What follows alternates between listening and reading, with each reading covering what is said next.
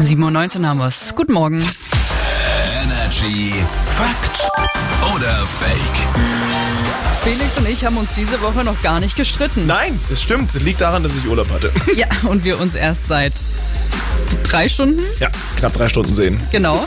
Wird also Zeit für die erste Fetzerei hier Bitte. bei Fakt oder Fake. Wir haben beide Thesen am Start, hauen uns die jetzt an den Kopf und dann gilt es zu erraten, ob Lüge oder Wahrheit. Möchtest du direkt anfangen? Mache ich. Und zwar für viele Menschen steht ja jetzt im März der Frühjahrsputz an.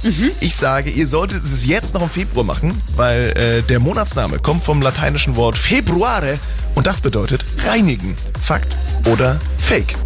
Ah, ei, ei, ei. Ähm, also Latein hatte Ja. ich nie. Hast du gerade überhaupt Latein gesagt? Ja. Ah ja. äh, meine Aufmerksamkeitsspanne ist schon wieder Ich merk's. so wie ein Eichhörnchen.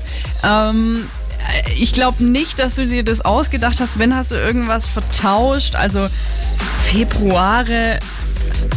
Ich, ich habe keine Ahnung. Ich sag einfach mal Fakt. Es ist Fakt. Tatsächlich kommt es aber nicht von reinigen, putzen, sondern es war früher quasi der Monat, wo wir uns von den Sünden gereinigt haben. Ah, ja, zählt auch. Ne? Ja, natürlich. Hauptsache sauber machen. Ja, eben, Zu meiner ne? These. Ich behaupte, Freundschaft mit dem Ex oder der Ex funktioniert in den meisten Fällen.